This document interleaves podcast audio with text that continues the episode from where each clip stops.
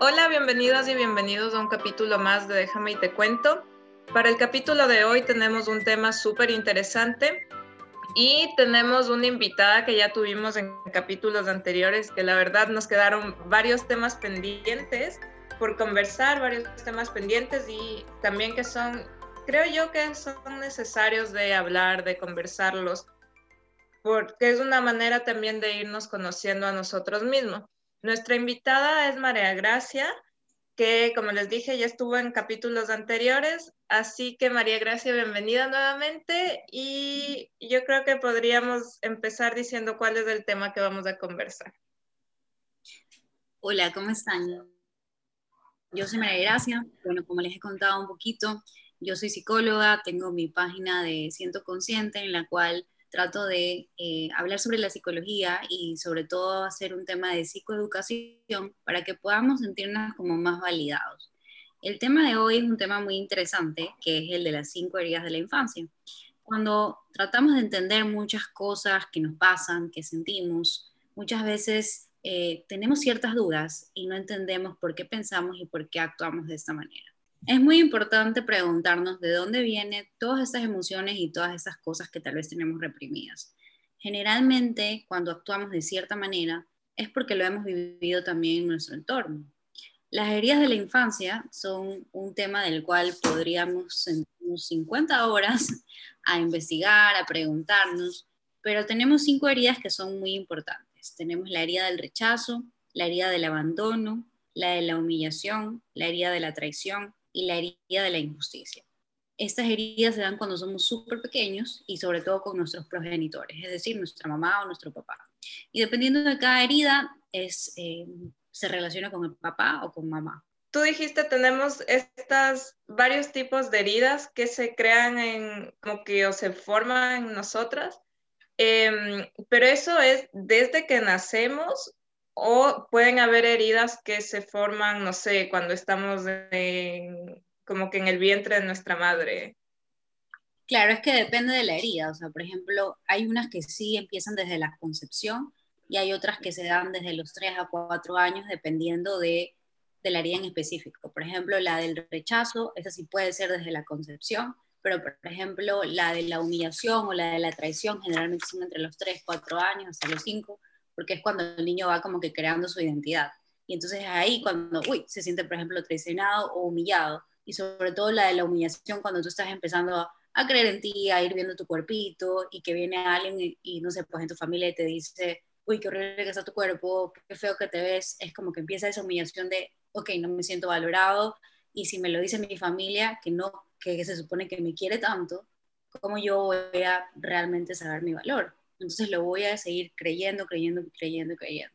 Pero sí es súper importante el rol que tiene el papá y mamá, o sea, porque es súper importante, por ejemplo, el tema de que mamá te enseña como a amar, te enseña a dar amor, pero por ejemplo el papá te enseña como a recibir, a recibir ese amor. Por eso es que papá y mamá son súper importantes en el tema del autoestima, sobre todo el papá, cuando hay como un ausentismo de papá, es el tema de no sentirme merecida de no sentirme merecedora. ¿Qué pasa cuando, cuando papá está ausente o mamá está ausente? Claro, eh, También allá de por sí una herida. Claro, claro que sí, o sea, es como que el ausentismo va de la mano con el abandono, o sea, incluso en el abandono es súper interesante porque eh, cuando incluso tus papás te dejan, yo qué sé, se van de vacaciones y te dejan con tus abuelos o cosas así, tú te sientes como abandonado, como que papá y mamá no están ahí. ¿Y, por qué? Y te haces muchas preguntas de por qué tal vez no te eligen. O por ejemplo, cuando los papás trabajan mucho y tú pasas solo en casa. Entonces es como, ok, no quiero que papá me deje. Y muchas veces nosotros tornamos a ser como querer casi que ser perfectos para poder demostrarles que, que sí somos especiales. Necesitamos como decir, ok, incluso los niños que sufren este ausentismo, tratan de crecer mucho más rápido, como para poder demostrarles, ok, es que yo sí puedo, pero este, mira mi valor, reconóceme, como date cuenta que sí soy importante, no me abandones, aquí estoy. Mira, por ejemplo, los niños que se concentran mucho en el tema de las calificaciones, porque necesitan como ese reconocimiento.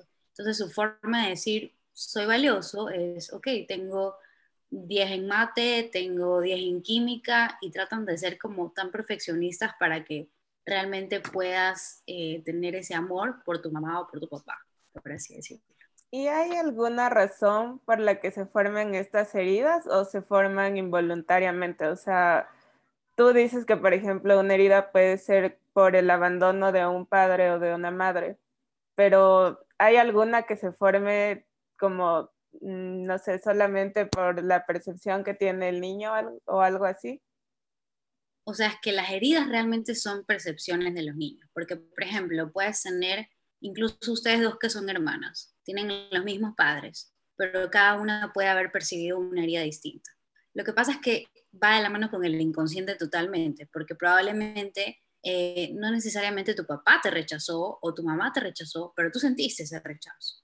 Entonces es lo que tú sientes, no necesariamente lo que tu papá te ha dado.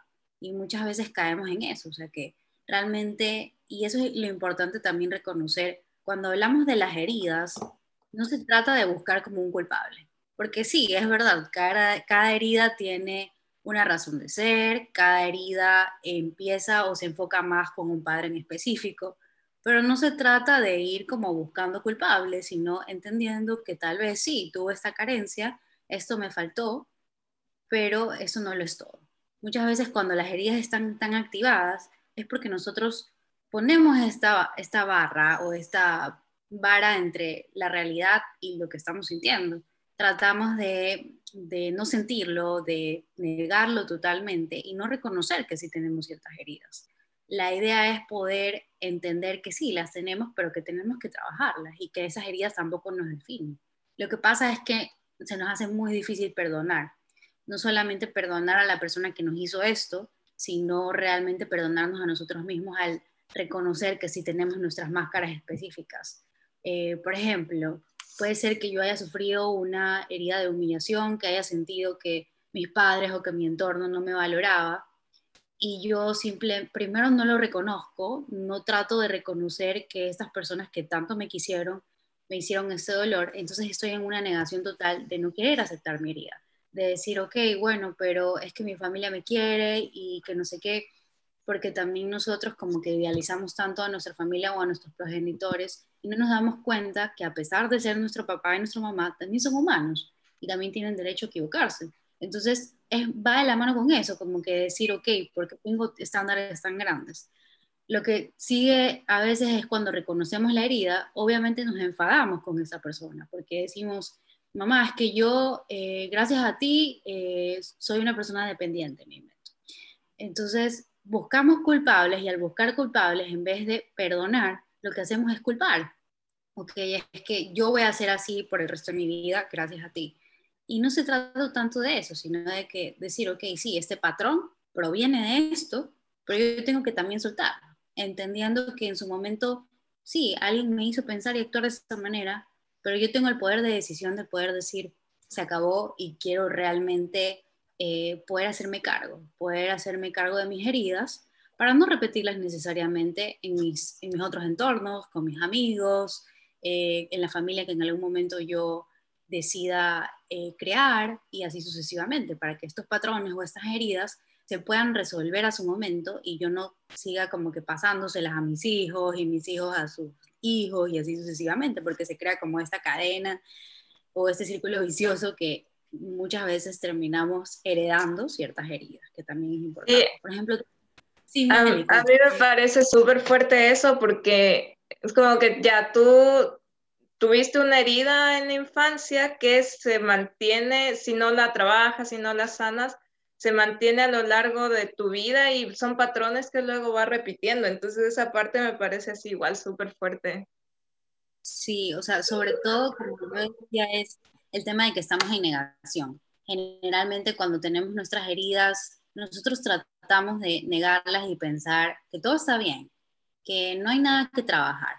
Pero yo lo veo así, cuando tú tienes una herida física, es tan normal que vayas al doctor o que las reconozcas o digas, si estoy sangrando, uy, estoy sangrando, tengo que hacer algo para sentirme bien. Pero cuando ves esta herida en ti y que te duele y que se activa por distintas cosas, uno simplemente la pasa y dice, ok, ¿cómo me distraigo? ¿Qué más puedo hacer para no sentirme de esta manera? pero no la escuchas, no te detienes a preguntarte de dónde viene, por qué viene, qué es lo que me está afectando, en qué momento se, afectó, se activó esa herida, por qué me duele lo que me estaba doliendo. O sea, como que siempre nos olvidamos de eso. O sea, siento que es algo tan importante. Y tú preguntabas, por ejemplo, lo del embarazo, o sea, el embarazo de mamá es algo tan importante, o sea, realmente nosotros nunca nos ponemos a pensar si un embarazo fue deseado, si no fue deseado, cómo esto influye realmente en ti. Y muchas veces va de la mano también con ese rechazo, o sea, si tú, tú no fuiste un eh, embarazo deseado, probablemente tengas inconscientemente esta herida del rechazo, de que no te quisieron, de que probablemente tus papás no te eligieron en ningún momento. Y tu alma, por así decirlo, crece con esa herida un poco activada. Pero cuando tú ya te detienes a perdonarte y a decir, ok, puede ser que sí, yo no haya sido un bebé deseado, pero a pesar de todo, mis papás siempre estuvieron ahí, me protegieron, no me rechazaron. Entonces ahí tú puedes como perdonar esa herida y decir, ok, puedo decir que sí, en su momento fue así, pero esta herida ya no me pertenece. Y va de la mano un poco con también dejar de idealizar a papá y a mamá, porque ellos no tuvieron un manual para decir, ok, es, así se cría al niño. Sí, puede ser que hay distintos modos de crianza y generalmente tenemos a la abuelita y al abuelito, que son los que generalmente te dicen, así tienes que educar a tu hijo, pero ellos también se han equivocado. Y entonces repetimos estos métodos de crianza que muchas veces también no están tan acertados. Entonces, Justo eso te iba a decir, que claro, como tú dijiste hace un ratito, eh, entender también que nuestro papá, nuestra mamá también son humanos. Y claro, y si ellos nos educan de una forma es porque es lo que ellos aprendieron. Y ellos también vienen con sus heridas, con su mochila cargada de cosas, de experiencias y cosas que también de una u otra forma les hacen actuar como actúan. Entonces, quizá también entender que al igual que nosotros, ellos también son humanos, que tienen el derecho a equivocarse, que quizá fallaron, ir entendiendo todas esas cosas también como para sanarnos a nosotros mismos. Exacto, o sea, sobre todo entender que ellos no son superhéroes, que también se pueden equivocar. Y cuando, cuando realmente lo entendemos de esa manera, podemos ser mucho más compasivos con ellos, porque realmente es como el rencor hacia ellos. ¿Por qué no me dice? lo que se suponía que tenías que darme? ¿Por qué no fuiste amoroso conmigo? Pero si nos ponemos a pensar, lo vemos muy objetivamente, tú no puedes dar algo que no has aprendido. O sea, un profesor de matemáticas no puede enseñar inglés, o sea, porque no estudió para eso. Y realmente es así en la vida también. O sea, si yo no he recibido amor en mi infancia, se me va a ser completamente complicado poder enseñártelo a ti. Probablemente sí, yo haya identificado esa carencia y sé que yo cuando quiera tener mi familia, quiero darle amor, quiero estar ahí para ella, pero aún así me va a costar porque no lo he trabajado y no he sido consciente de eso.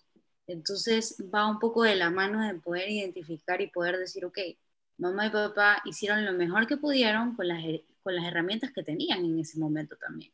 Porque a ellos también, sus padres, también le dieron lo mejor que pudieron. Tal vez no lo hicieron bien, pero igual hubo la intención.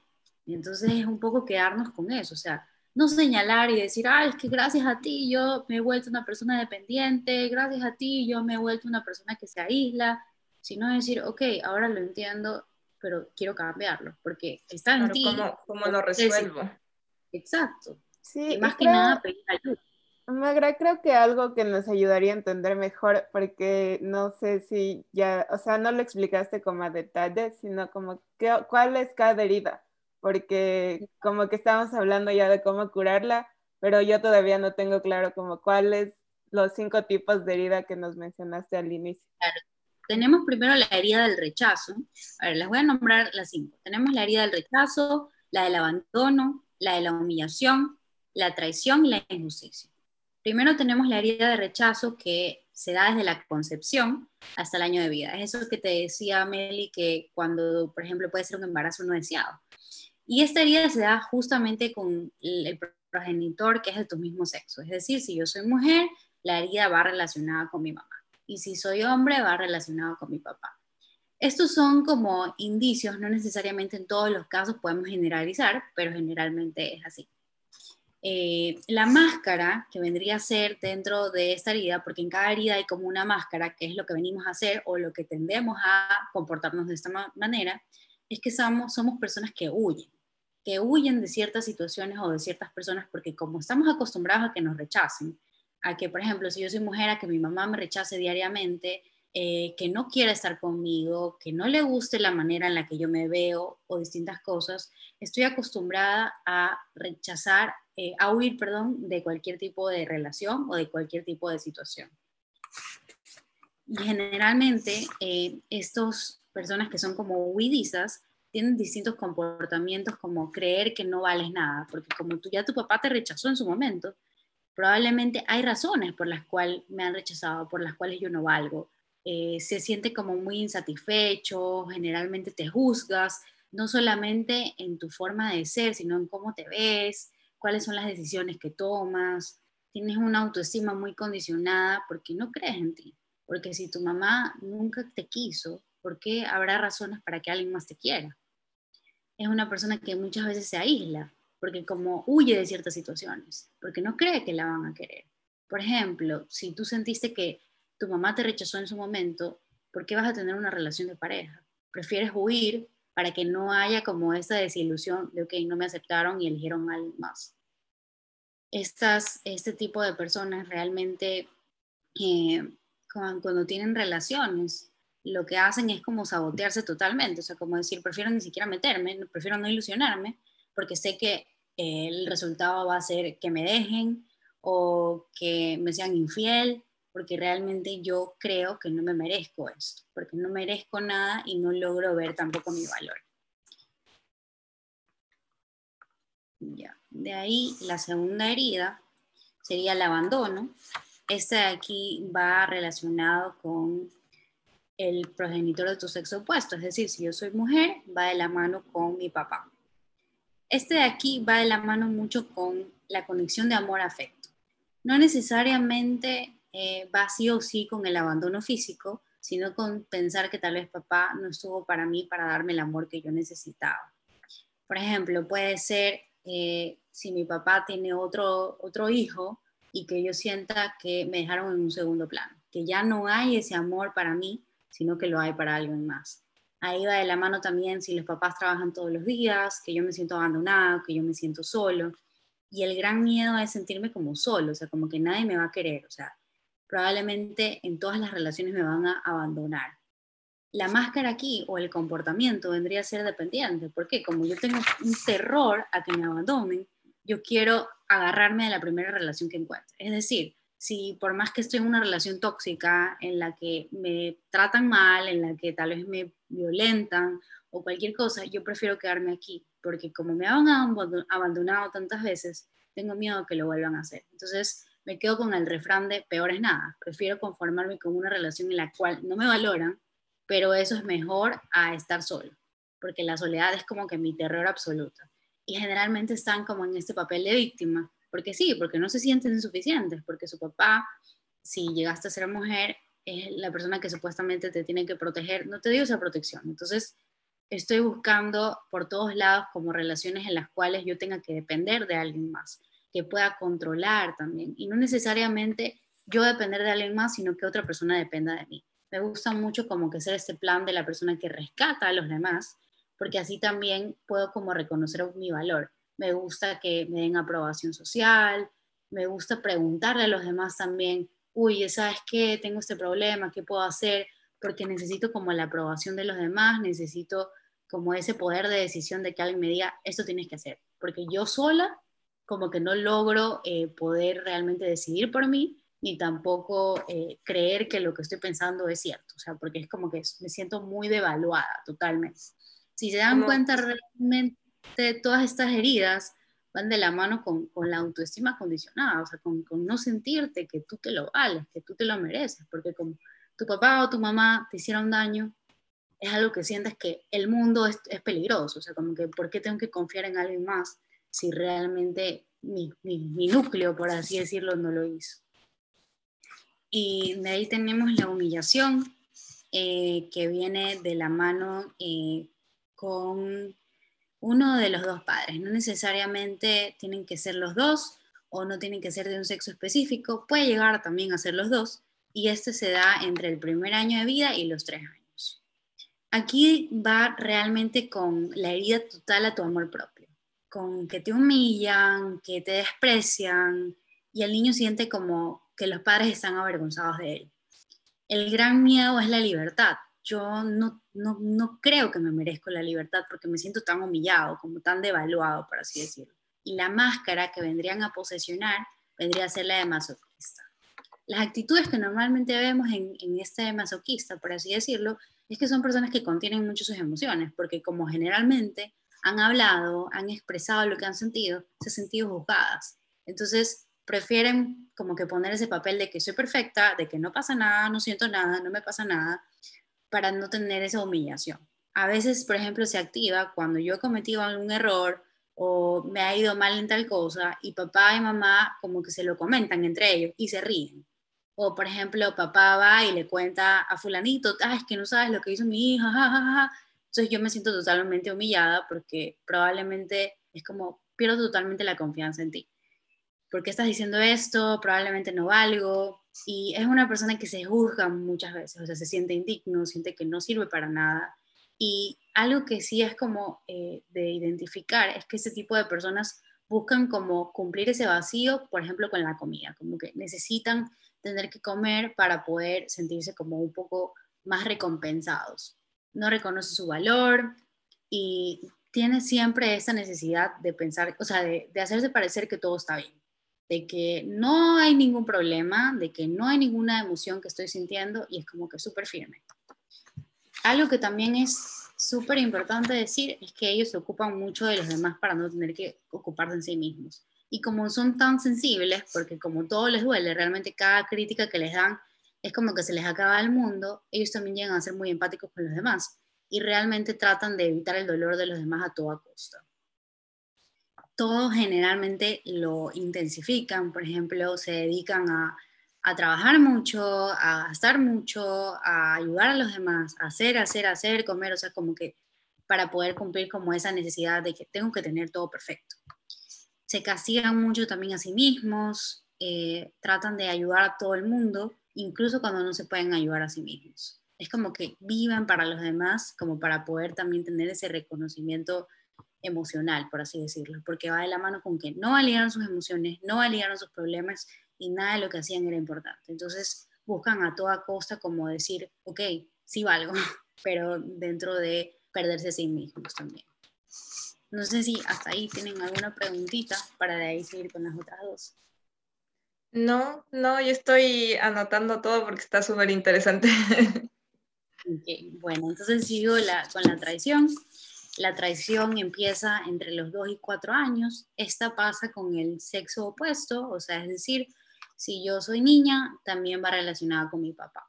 Aquí generalmente también va de la mano con la parte afectiva, que no ha sido como colmada la necesidad de la atención por parte del padre. O sea, como que me siento traicionada porque tal vez mi papá me hizo muchas promesas que no las cumplió. O hubo muchas mentiras. Puede ser, por ejemplo, una niña que su papá le ha dicho constantemente, ay, sí, es que este fin de semana... Eso generalmente pasa bastante con, con los padres divorciados, que a veces el padre eh, se la lleva al niño por el fin de semana y le ha prometido, ay, sí, es que este fin de semana vamos a hacer tal y tal cosa ay, es que el próximo tal y tal cosa. Y llega el día y no hace nada o el papá no la va a ver. Entonces, esta niña probablemente se siente como, ok, estoy desilusionada, ya no puedo confiar en ti. Ya realmente siento una traición terrible porque confié en ti y me rompiste el corazón. Entonces, ya siento que papá, papá también es como una persona irresponsable, que ya no le creo nada. Y las actitudes que esta persona tiene, y es como que buscar ser especial, eh, si te decepcionan, en cualquier tipo de situación, te vas al extremo y ya no confías, porque como no, no confiaste en papá, ¿cómo vas a poder confiar en los demás? Te gusta también como que controlar todo, porque la máscara que realmente se relaciona con esa traición es controlar, o sea, quieres controlar el futuro, quieres controlar a los demás, quieres siempre tener la razón, es como que te buscas así eh, súper rectito y incluso es una persona que generalmente sufre mucha ansiedad también, porque como estás tan ansioso con lo que va a pasar en el futuro, tú todo lo quieres controlar, o sea, lo quieres tener en regla y en un calendario, por así decirlo. Se busca mostrarse como muy independiente, es una persona rincorosa, intolerante, impaciente y hace todo lo posible para recibir este afecto, eh, específicamente con papá, pero también con los demás, porque es algo que, que se repite también un constante en sus relaciones. Por ejemplo, aquí también puede ser si soy una niña y llega, llega un bebé nuevo, que yo me siento totalmente traicionada porque ya no tengo mi espacio, porque ya no tengo este calor, ya no tengo este cariño que papá me daba normalmente. La persona que ha sido traicionada siente que una traición es totalmente inaceptable, algo que no puede haber en ningún momento, y no tiene paciencia. Es una persona muy exigente, pero sobre todo consigo mismo. También con los demás, claramente, pero consigo mismo es una cosa terrible y es algo que le teme también a los compromisos, porque va de la mano de que como ya me traicionaron en algún momento, lo pueden volver a hacer. De ahí tenemos la herida número 5, que es la injusticia. Esta se da, por ejemplo, entre los 4 y 5 años, porque es cuando los niños empiezan como a generar esta eh, individualidad, esta independencia, y empiezan también como a conocerse un poco más. Esto se da con la del padre del mismo sexo, es decir, con un niño con su papá y una niña con su mamá. Eh, esta va generada también mucho con el tema del afecto, pero sobre todo con la frialdad que puede haber de parte de papá.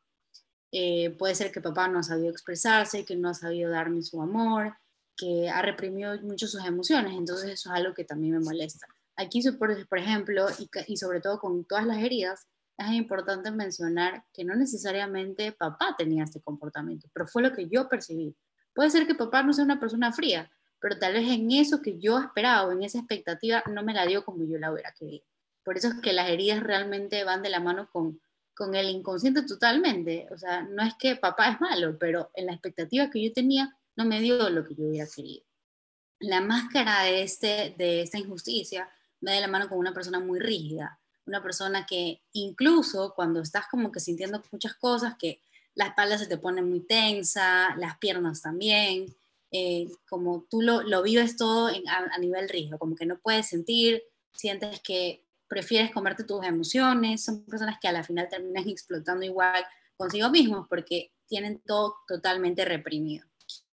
Eh, el miedo que ellos tienen es como la frialdad, o sea, tratan siempre de, en sus relaciones, como de reírse de todas estas cosas para que no haya necesariamente una persona que, que, que sea muy importante contigo, que no esté ahí para ti, porque buscan totalmente lo contrario.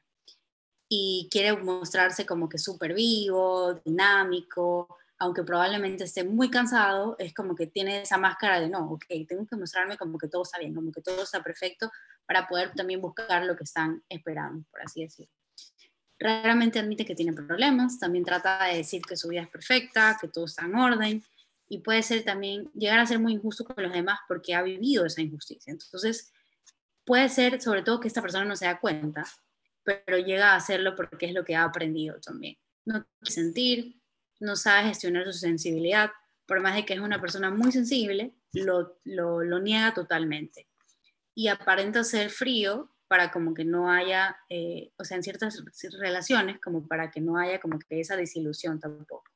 Se sobrefuerza, se, critica, se critica a sí mismo y como les decía, eh, no, no necesariamente el progenitor es como una persona fría, sino que probablemente puede ser que este niño necesitaba mucha más atención, necesitaba como ese abrazo cálido que tal vez el papá no se lo dio, pero no porque no lo quería, sino porque era su forma también de, expresarse o de expresar sus emociones.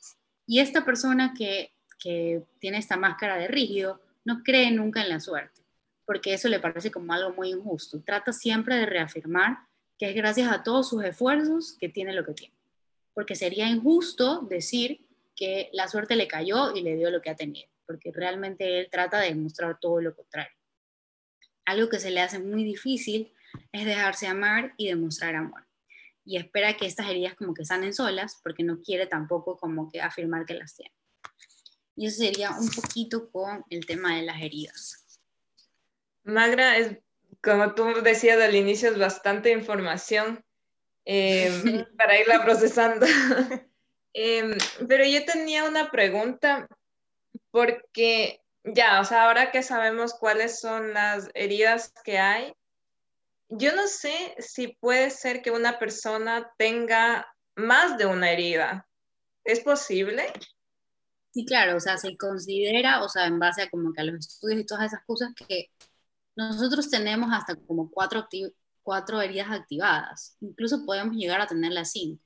Lo que pasa es que también las heridas se activan en, distintos eh, ámbitos. Puede ser que yo esté sintiendo la herida de la injusticia en el trabajo, pero puede ser que esté sintiendo la herida de la traición con mi, mi pareja, por así decirlo. Entonces, se pueden activar en cualquier momento y en cualquier circunstancia también. Pero sí es verdad que eres más propenso a volver a experimentar cierta herida en base a lo que has vivido en tu infancia, por así decirlo. ¿Y cómo, o sea, ya una vez que identificamos, porque igual me imagino que toma trabajo y mucha introspección y tiempo saber cuál tenemos o cuáles tenemos, ¿cuáles serían los pasos como para estar seguro qué herida tienes? O sea, ya una vez que escuchaste y no sé, yo digo, me siento identificada con las cinco, o sea, ¿cómo sé cuál de verdad es como la principal? Bueno, realmente yo te diría que la mejor forma es ir a terapia y que puedas como identificar exactamente qué es lo que tienes que trabajar, eh, cuál realmente se te activa más, porque como les decía, tampoco la idea es que con nuestro podcast la gente se identifique y diga, ok, tengo esta herida y entonces eh, esa es la razón de todos mis problemas. Sí es verdad que tenemos que preguntarnos, por ejemplo, ¿qué me ha faltado? ¿O por qué siento que es tan importante que esto me haya faltado? Como que cuál es, cómo me identifico, cómo siento que es la relación con mamá, cómo siento que es la relación con papá. Por ejemplo, si yo soy una persona muy dependiente, que yo veo que se me hace tan difícil terminar ciertas relaciones, yo puedo decir, ah, ok, entonces viene de la mano por esta herida del abandono, porque yo me da terror que me abandonen. Como preguntarme esas cosas diariamente, como a qué le tengo miedo, eh, cómo siento que algunas conductas que tengo que se me hacen tan difícil, como no sé, pues pararlas o por qué soy así, como hacerte todas esas preguntas primero, como de dónde vengo, qué es lo que estoy sintiendo para también como poder trabajarlo. A mí me gusta mucho el tema de escribir. Pienso que cuando nosotros escribimos como que la mente se nos abre totalmente. Entonces identificar ciertas heridas o ciertos patrones que yo veo en mi familia, que no los entiendo, para poder decir, ok, probablemente esto viene de tal herida, probablemente esto viene porque mamá no me dio el amor que yo quería. Puede ser, por ejemplo, que mamá haya sido una persona que te ha querido siempre, que te ha demostrado amor, en todas sus formas, pero que no te haya dado eh, ese, uy, aquí estoy, te quiero, eres especial para mí, y eso me haya faltado a mí. Pero eso no significa que mamá no me dio amor, pero para mí eso fue algo que afectó totalmente. Entonces, por eso tal vez me sentí como traicionada, como sentí que mamá no estuvo cuando yo más la necesité, cuando tal vez sí lo hizo, pero en otras formas. Pero eso va también de la mano con el lenguaje en el que tú expresas tu amor. O sea, como puede ser que ese es otro tema muy extenso, pero que puede ser que mi lenguaje del amor sean las palabras de afirmación, pero puede ser que el lenguaje de mamá haya sido el tiempo de calidad, de estar ahí conmigo sin necesariamente decir nada. Pero cuando hablamos distintos lenguajes, puede ser como que hablar a uno chino y el otro habla francés, o sea, no se entiende. Entonces es también reconocer que muchas veces tenemos expectativas que son muy grandes, o sea, como esperamos tanto del otro y muchas veces incluso nosotros no damos eso. Y eso es algo sobre todo con las heridas, cuando realmente algo me duele tanto o cuando yo digo, uy, es que me siento traicionada, que no sé qué, no sé cuánto, es porque probablemente en mi inconsciente estoy traicionando mucho a las otras personas. O no necesariamente estoy traicionando a los demás, sino que me estoy traicionando a mí todo el tiempo. Entonces por eso me afecta tanto, porque yo lo veo. Y la verdad es que todas las relaciones, en todas las relaciones vemos esta ley del espejo.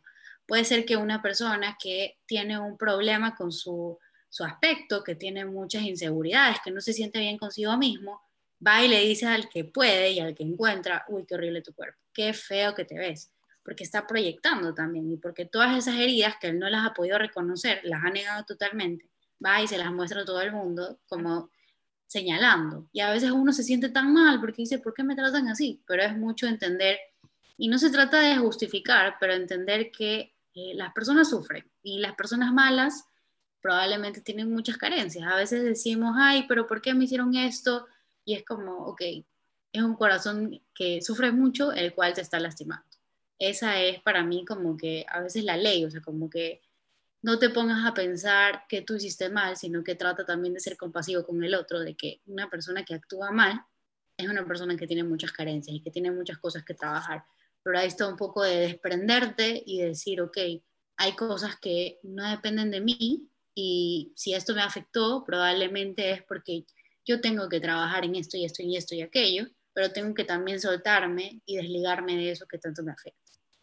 Algo que, algo que sé hacer yo y no sé si, si sirve, yo creo que sí, pero no sé, cuando por ejemplo algo me afecta o me enojo por alguna cosa o me pongo triste por alguna cosa, como que intento preguntarme por qué me siento así. O sea, como que buscar cuál es la verdadera razón por la que me enojé, por ejemplo, por la que me puse triste. Creo que eso igual podría servir, ¿o no? Sí, claro, o sea, como que preguntarte siempre, y eso va de la mano con, como creo que les decía en el podcast anterior, como cuando nosotros experimentamos ciertas emociones, como que vas al doctor, te haces como una resonancia magnética, literal, y buscas a la emoción, ok, por dónde va, en qué parte de tu cuerpo, qué es lo que me está tratando de decir en este momento, y de identificar. ¿Por qué me duele, por ejemplo, me invento, que eh, tal persona me haya reclamado y me haya dicho que yo no hice bien las cosas? me duele porque tal vez en mi casa también me lo dijeron, porque yo sé que no lo hice bien, ¿por qué me duele tanto? O por ejemplo, eh, si una persona se va sin mí a hacer tal cosa, ¿por qué le reclamo? ¿Por qué me siento como tan abandonada cuando esta persona se va a hacer algo sin mí, por más de que yo sí lo haga sola? Entonces identifico y digo, uy, probablemente es porque yo siento que me van a abandonar, siento que me van a dejar. O sea, como hacerte todo ese tipo de, de preguntas diarias de decir, ¿por qué, o sea, ¿por qué me estoy sintiendo en este momento? Porque muchas veces cuando lo sentimos, nos sentimos como que súper incómodos. O sea, como que, uy, qué raro, o sea, ¿por qué me estoy sintiendo de esta manera? O sea, como que a veces nos despersonalizamos y ni siquiera nos reconocemos dentro de. Algo que, no sé, me, se me vino a la mente ahora, ¿qué tan cierto es eso que, por ejemplo, no sé, el, el hijo si son tres en la casa, el hijo mayor es de una forma y siempre va a actuar de una forma, el del medio de otra forma, el menor de otra forma, también tiene que ver como, no sé, por ejemplo, dicen que el hijo del último es como el, es como que más, por decirlo, no sé, me invento, es como más libre, se suelta más, más independiente. ¿Eso también tiene que ver con, con algún tipo de heridas o es más como crianza en sí? O sea, sí van de la mano también, o sea, sí va de la mano con la crianza, o sea, eso sí lo vemos muchas veces que dicen que con el primero es como que, uy, qué miedo todo, y con el tercero, ay, ya, que se vaya, que lo haga, porque ya has podido ver que este miedo que tú tenías tal vez era irracional y que era algo que te detenía totalmente pero sí, como te decía, también cada hijo adquiere heridas distintas, porque la crianza también fue distinta. O sea, es que las heridas también van de la mano con la crianza que tuvieron tus papás. Y lo que te dieron, lo que no te dieron, si te dieron más protección, si te dieron menos protección, si te dieron menos protección, incluso el niño que supuestamente pensamos que es libre, puede ser que haya sentido que no haya tenido atención para nada, que se haya sentido totalmente abandonado, por más de que el padre realmente ha confiado en él pero él lo ve como, ok, pero papá y mamá no estuvieron para mí. ¿Y por qué sí con mi otro hermano? Pero el otro hermano en el cual en cambio ha, ha tenido como esa sobreprotección, en cambio se siente asfixiada. Y dice, ¿por qué con mi hermano es distinto? ¿Por qué a mi hermano sí le diste esa libertad? Entonces, si se dan cuenta, siempre va a haber algo de lo que, que nos va a faltar. O sea, siempre hay algo que papá y mamá no hizo mal, que hizo mal, por más de que o sea, hayan tratado de darle al otro lo que supuestamente a uno le faltó. Pero eso es algo que, el ser humano siempre va a buscar la quinta pata del gato. Y, Magra, una, pregunta, ahora que ya sabemos cuáles son las heridas, eh, sabemos que la mejor forma de identificarla es ir a terapia y como que hacerlo ya consciente, preguntarnos cuando nos sentimos de una u otra forma, eh, ¿cómo la vamos sanando?